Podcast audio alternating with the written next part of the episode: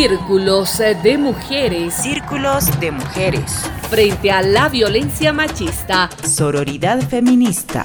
El presente podcast es producido por Católicas por el Derecho a Decidir Bolivia y Católicas por el Derecho a Decidir Perú con el apoyo de ONU Mujeres y UNFA. Hola, soy Silvia Tamayo y te doy la bienvenida a este nuevo episodio de Círculos de Mujeres frente a la violencia machista, sororidad feminista. Y antes de iniciar, también le damos la bienvenida a Roberto Condori. Ella es activista LGBTIQ, disidente sexual y nuestra aliada en este viaje sonoro feminista. Hola Silvia, también saludar a ti que nos escuchas e invitarte a que sigas los episodios de Círculos de Mujeres que están en Spotify, Evox, Apple Podcasts, Google Podcasts, Anchor y en el canal de YouTube de Católicas Bolivia y Católicas Perú. Hola, soy Stephanie Ramos Aranoca, tengo 20 años, soy actriz del Teatro Trono y me considero feminista. Plantear la autodefensa personal para mujeres es incitar a la violencia? Para nada. Al contrario, nos estaríamos protegiendo y enseñando a las mujeres a cuidarse, de tal manera que no estaríamos tan vulnerables en esta sociedad porque siempre se nos enseña que tenemos que estar sumisas y tenemos que, bueno, no saber defendernos, ¿no? Y esperar que nos defiendan generalmente otros hombres, siendo los mismos hombres los que nos agreden. Círculos de mujeres frente a la violencia machista. Sororidad feminista. En este episodio hablaremos del autocuidado y la ruta crítica sororal. Queremos resaltar la importancia del autocuidado de las mujeres lideresas, que acompañan casos de violencia y que generan desde sus propias iniciativas acciones sororales. Y para hablar sobre la sororidad, tenemos como invitada a Gladys Achá. Ella es feminista, activista por los derechos humanos de las mujeres y es certificada como promotora comunitaria. Querida Gladys, ¿cómo estás? Querida Silvita, hola a todos los que nos escuchan, los que nos escuchan. Muy bien, gracias por la invitación y contenta de participar hoy día. Muchas gracias Gladys. Y también nos acompaña Miluska Lusquinos, abogada feminista, coordinadora de la organización Trans Organización Feminista por los derechos humanos de las personas trans en el Perú. Bienvenida, querida Milus. Hola, muchas gracias por la invitación. En este encuentro sororal de mujeres también está con nosotras Violeta Tamayo, ella es consultora de Católicas por el Derecho a Decidir Bolivia y militante de la agrupación de mujeres Pan y Rosa, una mujer activista en defensa de los derechos de las mujeres. ¿Qué tal, querida Violeta? Gracias Silvita por el espacio, gracias a ustedes por invitarme a entablar este diálogo con, con las compañeras presentes también. Gracias querida Violeta. Bueno, compañeras, y a ti que nos estás escuchando, las invitamos a que escuchemos lo siguiente. ¿Sabías que a la Isabel la subieron de cargo? No, no sabía. ¿Qué cosas habrá hecho? No sé, pero no hay que dejarse mandar hay que ponerla en su lugar para que no se le suban los humos. El peor enemigo de la mujer es otra mujer, ¿verdad o mentira? Gladys, Miluska, ¿qué opinan sobre este dicho? El peor enemigo de la mujer es la propia mujer. Eh, sí, ¿no? Todas estas afirmaciones, como tú dices, sí están presentes en el día a día sí escuchamos y me hace recuerdo a un taller que tuve yo con policías en la Academia de, Formación de Funcionarios Policiales.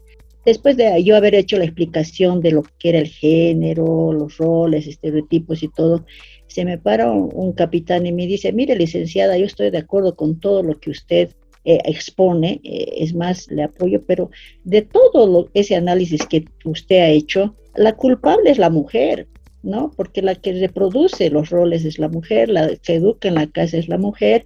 Entonces yo entro en cuenta de que más bien usted debería dar charla a las mujeres y no a nosotros, ¿no? Porque nosotros no, no somos los culpables, ¿no? Y este dicho que nos, nosotras somos enemigas entre las mujeres me hace recuerdo este episodio, porque yo considero que es una estrategia del patriarcado y del machismo que nosotras nos veamos como enemigas entre nosotras, ¿no?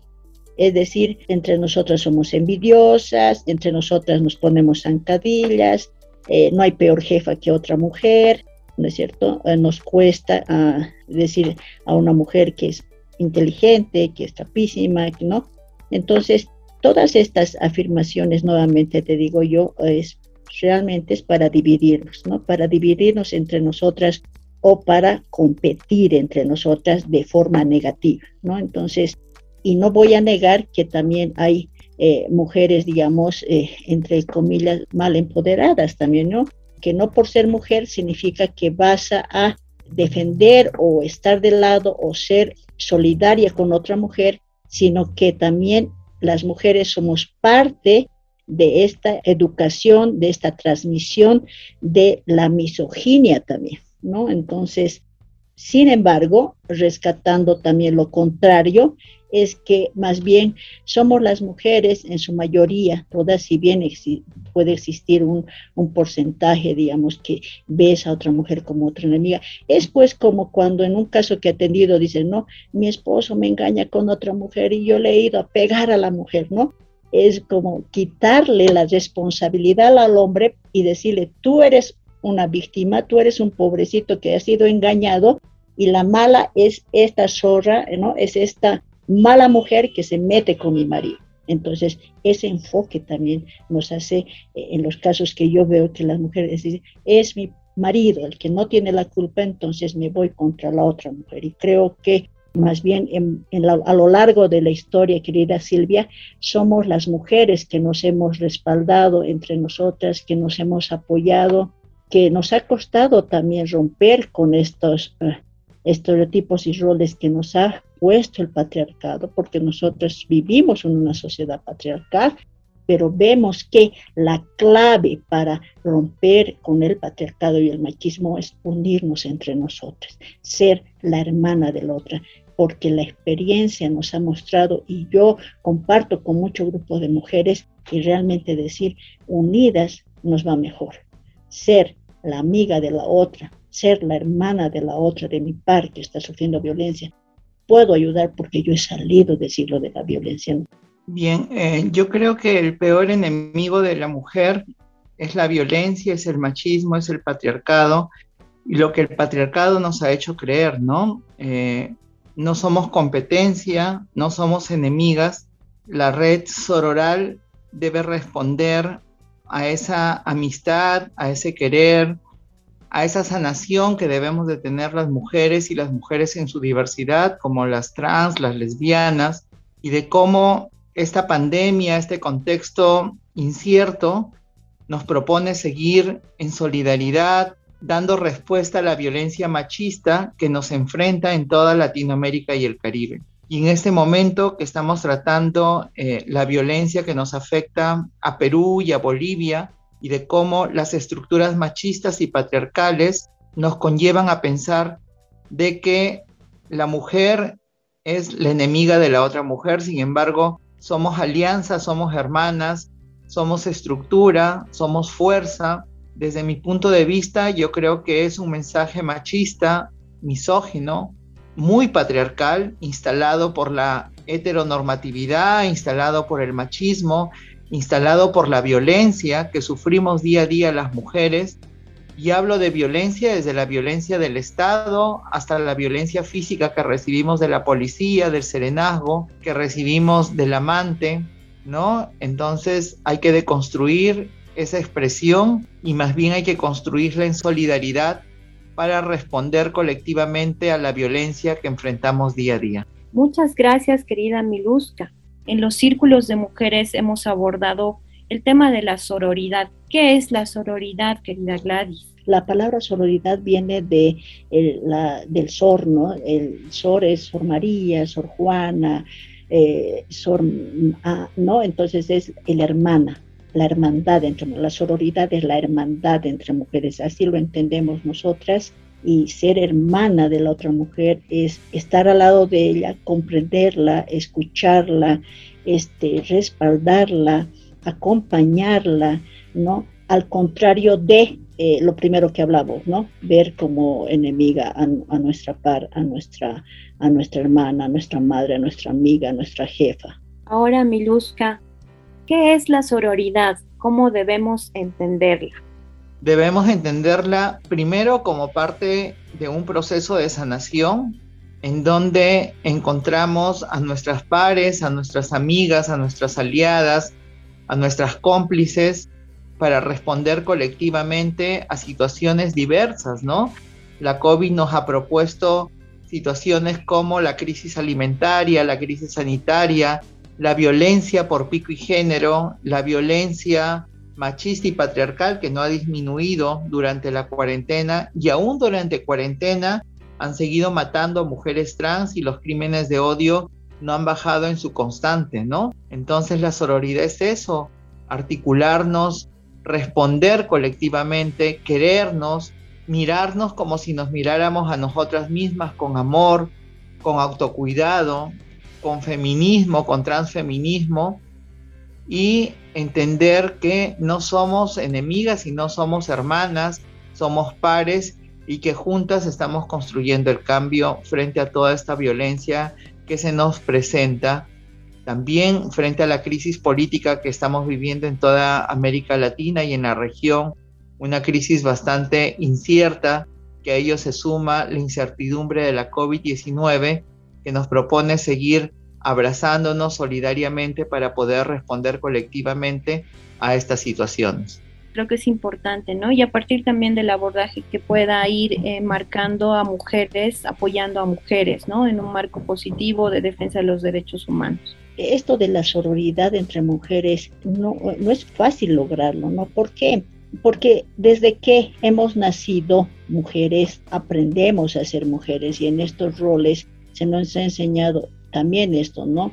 Delicadita, calladita, ¿no? Eh, jugar en un espacio solita, por ejemplo. Tú, una mujercita puede fácilmente jugar en un espacio con su muñequita, sus solitas, ¿no? pero mientras un hombre ya socializa, ya tiene amigos, ya hace equipo con otros, ya con el mismo juego, por ejemplo, el fútbol, ¿no ve? Tú delantero, tú arquero, yo te paso y ya, planifica.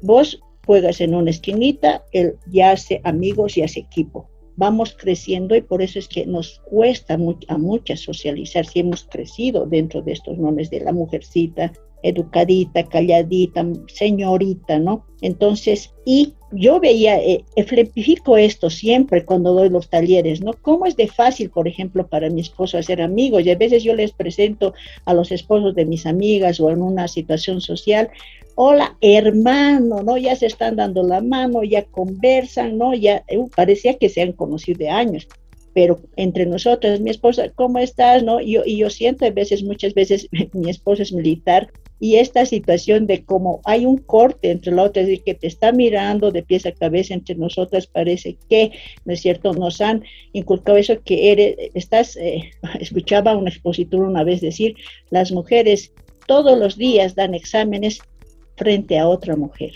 Entonces, esta situación no es porque somos malas, porque somos locas y la otra es, es mi enemiga, no, sino es una situación que tiene una raíz querida Silvia. Tal vez eso también aclarando esto sobre la sororidad. Muy importante lo que nos dices, Gladys, ¿no? Y cómo debemos ir deconstruyendo todos esos parámetros que a veces son inconscientes, ¿no? Y que de repente nos, nos ayudan a trabajar esto. Muchas gracias. Ahora paso a Violeta, que me gustaría un poco que nos cuente, eh, porque a partir del proyecto, a partir de la conformación de los círculos de mujeres en Bolivia, se ha construido una ruta crítica sororal, ¿no? ¿Cómo ha sido todo esto? ¿Qué es la ruta crítica sororal, querida Violeta? Me parece importante lo que decían tú, Gladys, intercambiando sobre esta frase, porque tiene, está bastante vinculado a lo que es la ruta crítica, ¿no? Em, esta ruta crítica que se ha construido a partir de eh, las jornadas que han tenido más de 100 compañeras en los círculos de mujeres Y precisamente una de estas discusiones que se tenía, digamos, en las jornadas y parte de esto es más o menos en el camino de esta, de esta frase que tú, que tú nos presentabas al principio, ¿no? Creo que esta frase tan conocida y tan repetida constantemente en, en, ámbitos de discusión, sobre todo cuando se quiere, digamos, interpelar a las mujeres que luchan desde los distintos tipos de feminismo, está muy dirigida y es parte en realidad de esta cultura patriarcal que busca invisibilizar el problema de raíz, que es esto precisamente, ¿no? El sistema patriarcal. Es decir, situar a las mujeres como enemigas o como principal problema de los problemas de otras mujeres es una forma de personalizar, individualizar y reducir un problema que es profundamente social, ¿no? Y que es parte de una construcción social a un individuo, digamos, ¿no? Las mujeres se pelean entre ellas y a eso se reduce eh, el problema del machismo y de la violencia patriarcal, básicamente, ¿no? Cuando se, utiliza de, de por medio esta frase. Los problemas, en realidad, y los enemigos principales, por tanto, son no las, la, personificación, ¿no? sino los sistemas de opresión y explotación que subyacen en esta violencia patriarcal. Esta discusión y otras, ¿no? Por ejemplo, sobre el amor romántico, sobre qué es violencia estructural, qué es patriarcado, qué es machismo, qué es el matrimonio conveniente que hacen capitalismo y patriarcado, y un sinfín de temas más, han sido compartidos desde las propias experiencias de alrededor de 100 compañeras en las jornadas que se ha sostenido con este grupo valioso de mujeres, ¿no? Y todo esto para aterrizar en lo más práctico, que es la discusión sobre cómo afecta el patriarcado, el sistema patriarcal, en la cotidianidad y lo más importante todavía, ah, que es cómo hacerle frente a este sistema patriarcal, ¿no? De ahí, de todos los temas que han sido compartidos, han sido sistematizados también en base a lo que las compañeras consideraron más jerárquico de sus acciones de lucha cotidiana frente a la violencia machista, ¿no? Y es de ahí que sale la ruta crítica. Entonces, con esta ruta crítica, lo que se pretende es dar pautas para que las mujeres que deciden romper con el ciclo de violencia patriarcal den los primeros pasos, digamos, para llegar a la denuncia, ¿no? y pues está pensada en llegar a compañeras como ellas, como nosotras, activistas, eh, militantes, defensoras de derechos y quienes acompañan a mujeres que están enfrentando esta, esta violencia machista, ¿no? La sistematización se ha ordenado en tres partes. La primera parte, ¿no? De esta ruta crítica y de los aportes de las compañeras se ha ordenado en un segmento que, que se denomina acoger, ¿no? que es toda esta parte que se dirige al momento de la contención, de, que, eh, de, esta primera escucha activa, ¿no? en la que las compañeras han identificado, por ejemplo, como importante, sobre todo, la asertividad de las palabras empleadas, la empatía necesaria para acompañar y alentar a las mujeres víctimas que están haciéndole frente a una situación de violencia y han decidido ponerle un alto. La segunda parte es informar, ¿no? El segundo paso está dirigido a este momento donde se brindan los elementos básicos para acudir a instancias de denuncia. Brindar información también implica, por ejemplo, dar líneas de, atención, direcciones eh, actualizadas, dar referencias y contactar con redes de aliadas, de psicólogas, de activistas que puedan coadyuvar con, con el caso, con el hecho de violencia que se está acompañando. Y por último, el último paso que se identificó como importante es orientar, ¿no? Que es profundizar en los pasos a seguir, dando elementos más precisos sobre, por ejemplo, la propia experiencia de las compañeras, la propia experiencia que hemos tenido todas y los mecanismos más efectivos para que em, las instancias pertinentes realmente pues le den atención a los casos, ¿no? Sabiendo cómo funcionan los muros burocráticos patriarcales y mercantilistas del propio Estado para poder llegar a una denuncia. Entonces, todos estos elementos y muchos otros más están plasmados en esta ruta crítica, que ha sido un producto, una elaboración colectiva. Y bueno, creo que es importante también escuchar a Gladys, ha tenido también su parte, ¿no? En esta construcción. ¿Qué te ha parecido esta construcción colectiva, querida Gladys? Han sido jornadas realmente muy provechosas, jornadas donde desde el inicio se ha dado esta mirada de precisamente de lo que hablamos, esa mirada de la sororidad entre nosotras, las activistas, las acompañantes, eh, las mujeres comprometidas, mujeres sobrevivientes de la violencia. Para mí ha sido riquísimo todas estas jornadas y más eh, esta construcción conjunta que hemos hecho de esta ruta crítica sororal. ¿Por qué? ¿Por qué la importancia para mí? porque no es fácil estar el día a día. Nosotras sí día a día estamos con la violencia machista, con la violencia patriarcal, eh, escuchando los testimonios de nuestras compañeras. ¿no? Ahora yo estoy trabajando como promotora comunitaria y te puedo decir, y bueno, años también atendiendo, orientando y acompañando a mujeres en situación de violencia. El día a día ah, nos sentimos impotentes, nos sentimos huérfanas, desprotegidas, eh, si bien reconozco que hay una normativa buena en nuestro país, eh, sin embargo, mucha de esta normativa está carente de recursos, está carente de personal, tanto en administración y operadores de justicia, eh, sensibilizados, especializados, que realmente sepan cómo es esto, porque la violencia machista patriarcal es compleja y, las mujeres no la sufren solamente cuando ah, se casan o cuando concubinan, sino es desde que nacemos mujeres a lo largo de nuestra vida, está presente la violencia en nuestras vidas. Entonces, nuevamente, retomando lo que es la, ruta crítica sororal, unir nuestras experiencias, unir nuestros nuestros testimonios de vida, unir los conocimientos también, muchas con conocimiento legal, otras más desde conocimiento social, psicológico, compañeras del día a día que han salido de, esa, de ese ciclo de la violencia o de esa espiral de la violencia y por eso me parece que esta construcción ha sido muy importante porque la hemos hecho nosotras. Y justamente en base a lo que tú decías, ¿Por qué es necesario este acompañamiento a mujeres que viven violencia machista? Para nosotras, clarificar las acciones que debemos seguir son muy importantes. Porque cuando una mujer rompe la espiral de la violencia, está viendo esa luz al final del túnel. Y muchas acuden a nosotras. Y nosotras tenemos que estar seguras, claras, de cómo orientar y respaldar y acompañar a esta mujer. Por eso, tener claro qué acciones seguir, cómo orientarla en lo que va a ser la denuncia, la exigencia de sus derechos, cómo la acogemos cuando llega a nosotras esta mujer que decide o no denunciar, pero sí que viene en, en busca de ayuda o de orientación o simplemente en busca de escucha, ¿no es cierto? Entonces, ahí hemos trabajado, por ejemplo, cómo hacer cómo ser asertivas en la escucha, en la escucha activa, en la contención en crisis.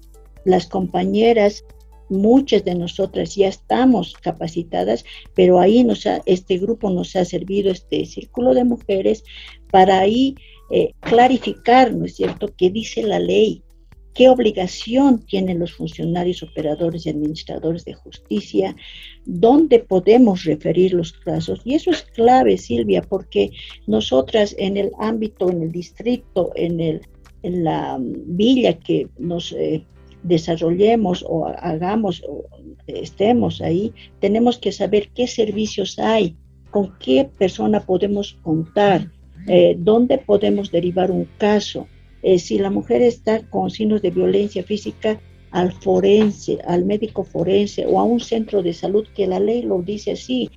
Muchas veces acá, por ejemplo, yo vivo en el Alto, los forenses ya están llenos desde las 3 de la mañana, mujeres haciendo fila para un certificado, pero la ley dice que los hospitales, los centros de salud están habilitados y tienen la obligación de dar certificaciones médicas.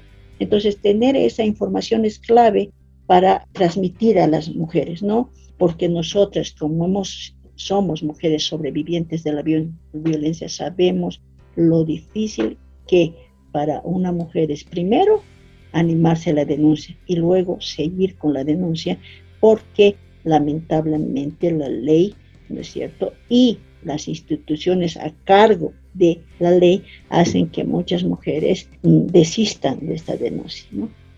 Querida Gladys, tú como mujer lideresa que ha sido parte, sigue siendo parte de estos círculos de mujeres de Bolivia que buscan acompañar desde la sororidad, como bien tú lo decías, que acompañan a mujeres que, que viven violencia, pero ¿dónde está el cuidado que deberían tener las mujeres acompañantes, ¿no? Como es tu caso.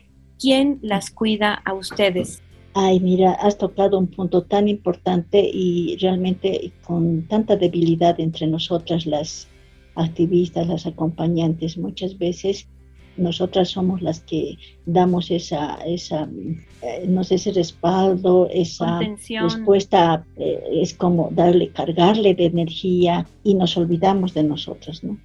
De nosotras mismas. Y creo que eh, reconocer eso es un primer paso. Ah, yo personalmente te digo, he tenido que hacer terapia, entrar a terapia, acompañarme de una psicóloga, que es bien importante, eh, pero no todas mis compañeras pueden hacerlo, ¿no? Ahora es importante también, Silvita, que muchas de nosotras que acompañamos los casos nos identificamos porque estamos día a día con el dolor de esa persona, ah, escuchando el dolor de esa persona, escuchando eh, todas estas historias desgarradoras de violencia, entonces muchas de mis compañeras se identifican ¿no? y sufren. Y por eso es que hemos visto también la importancia de hacer esta situación de eh, reunirnos entre nosotras, en buscar en nuestro entorno de, nuestra, de nosotras que somos activistas y acompañantes y eh, tratar de hacer lo que tú dices, ¿no? El autocuidado, a nosotras mismas porque es importante para no desgastarnos, para no ah, entrar en una situación también de o me abandono yo y veo por las otras mujeres y mi dolor lo callo y mi dolor lo oculto y lo que yo estoy sintiendo no importa porque yo estoy después es un tipo de violencia a nosotras mismas y también lo hemos reflexionado. Entonces hemos visto también la importancia de nuestro autocuidado. Qué importante haber tenido este encuentro, tanto con, Gladys, que nos ha hablado justamente de lo que significa este compromiso que tienen las mujeres para acompañar a otras mujeres. Voy a ir cerrando ya esta entrevista. Miluska, ¿cuál es la importancia del autocuidado de las mujeres trans, que son lideresas, y bueno, de las mujeres en general, que acompañan los casos de violencia? Siempre hemos dicho en la organización saber cuándo decir basta o saber decir hasta acá podemos llegar. El ser defensoras de derechos humanos, el ser activistas, el ser mujeres trans que acompañamos procesos de violencia, también necesitan espacios de meditación y autocuidado para las les defensoras de derechos humanos. Es necesario saber reconocer nuestras limitaciones y saber decir hasta dónde podemos acompañar, qué es lo que podemos acompañar y no sobrecargarnos con todo con todo ese dolor que compartimos mutuamente, pero también debemos pensar en nuestra sanación, en nuestra tranquilidad y en decir, hasta acá podemos acompañar y es necesario también hacer esas redes auroras, esas redes de respuesta para que otras compañeras, otras instituciones aliadas puedan hacer este acompañamiento. Autocuidado es querernos, autocuidado también es decir, hasta acá llegamos. Autocuidado es reconocer nuestras limitaciones como activistas y como defensoras de derechos humanos. Quiero agradecer a Gladys Achá, mujer acompañante de mujeres víctimas de violencia. Ella es feminista, es activista por los derechos humanos de las mujeres, es certificada además como promotora comunitaria. Muchas gracias, querida Gladys. A ustedes, gracias eh, por este espacio. Siempre es riquísimo compartir eh, con ustedes y gracias, Silvita. Para ir finalizando, muchas gracias, querida Miluska. Quiero realmente agradecerte por eh, compartir este espacio. tus palabras de despedida, por favor. Muchas gracias a católicas de Bolivia y de Perú por haber considerado mi voz. Es importante que todas las voces se escuchen y por haber gestado todo, todo este trabajo importante que nos ha conducido a fortalecer a líderes trans. Es sumamente importante reconocer ello en un clima bastante incierto de pandemia y de política en el caso de Perú nos propone seguir haciendo esas redes orales frente a la violencia que no ha disminuido, frente al desinterés del Estado que no ha cambiado ¿no? y a la constante de exclusión y de pobreza que se ha incrementado por la COVID-19. Quiero hacer un llamado a todas mis compañeras que sigamos incidiendo por el proyecto de ley de identidad de género, si bien es cierto, el 28 de julio cumplimos 200, 200 años de independencia, ¿no? El bicentenario. No podemos hablar de un bicentenario sin ley de identidad de género, sin que las personas trans en el Perú conozcan la democracia, sin acceder a derechos fundamentales, sociales, políticos, civiles, económicos y culturales. Es necesario seguir en sororidad con todas y todes quienes se sumen a esta lucha y que reconozcan que la violencia también es transversal para la identidad y expresión de género. Vamos por todo, compañeras. Un abrazo sororo para todas. Muchas gracias, querida Miluska. Miluska Luzquinos es abogada feminista, coordinadora de la organización Trans, Organización Feminista por los Derechos Humanos de las Personas Trans en el Perú. Y bueno, también Violeta Tamayo, consultora de Católicas por el Derecho a Decidir Bolivia, militante de la agrupación de mujeres pan y rosas, una mujer activista en defensa de los derechos de las mujeres. Muchas gracias, Violeta. Gracias a ustedes, decirse de paso que ha sido un placer compartir este espacio con todas las compañeras que realmente nos enseñan muchísimo y aprendemos muchísimo mutuamente, ¿no? De, de las experiencias, de las perspectivas de, de, lucha, ¿no? Pues gracias a ti también, Silvita, por abrir este espacio para, para dialogar sobre, sobre esto que es tan importante, que es cómo nos organizamos, ¿no? Vamos entonces a agradecer a las compañeras por haber estado en este podcast dentro del proyecto frente a la violencia machista sororidad feminista de la Red Solidaria Binacional de Mujeres en Tiempos de Crisis Sanitaria. Somos semilla, un solo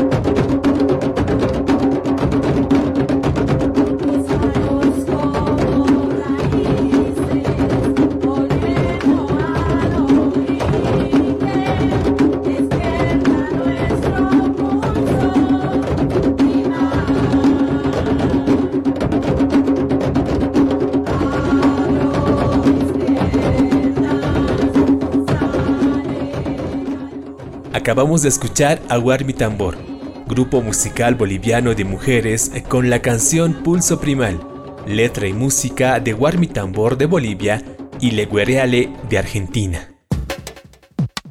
Hola, soy Stephanie Ramos Aranoca, tengo 20 años, soy actriz del Teatro Trono y me considero feminista. ¿Por qué es importante la sororidad para la lucha contra el patriarcado? Es importante generar esos lazos de empatía, de sororidad entre nosotras. Dentro de este sistema se nos enseña constantemente a competir entre nosotras, a odiarnos por ser de diferente manera, por parecer que estamos una sobre la otra, como si hubiera una jerarquía entre mujeres. Y al generar la sororidad rompemos esos estigmas y podemos empatizar con nuestras mismas amigas, con nuestra misma familia y podemos ver más allá de lo que nos permite ver nuestros ojos y observar realmente desde su posición de ellas. De tal manera formamos lazos más fuertes y podemos generar esa unión para salvarlas de situaciones de riesgo o que ellas también nos salven de situaciones de riesgo. Más allá de eso también está la formación en la cual constantemente nos vamos apoyando y nos vamos alimentando de lo mejor que nos ofrecen nuestras amigas, nuestras hermanas, nuestras madres. Círculos de mujeres frente a la violencia machista. Sororidad feminista. En este episodio de Círculos de Mujeres hablamos del autocuidado y la ruta crítica sororal. Mi pregunta es si los hombres están pensándose también desde una perspectiva de autocuidado. Al parecer no. Una masculinidad construida desde lo patriarcal manda a que el hombre sea el superhombre que todo lo puede. Incluso puede arriesgar su propia vida para no traicionar ese mandato. Autocuidado y sororidad pues nos hace mucha falta a quienes estamos al menos deconstruyéndonos de ese concepto de ser hombre. Y es así Roberto. Con estas reflexiones cerramos el episodio de hoy. Te quiero agradecer a ti que nos estás escuchando y que regularmente lo haces para recordarte que los episodios de Círculos de Mujeres están disponibles en Spotify, iBox, Apple Podcast, Google Podcast, Anchor y en el canal de YouTube de Católicas por el Derecho a Decidir Bolivia y de Católicas por el Derecho a Decidir Perú.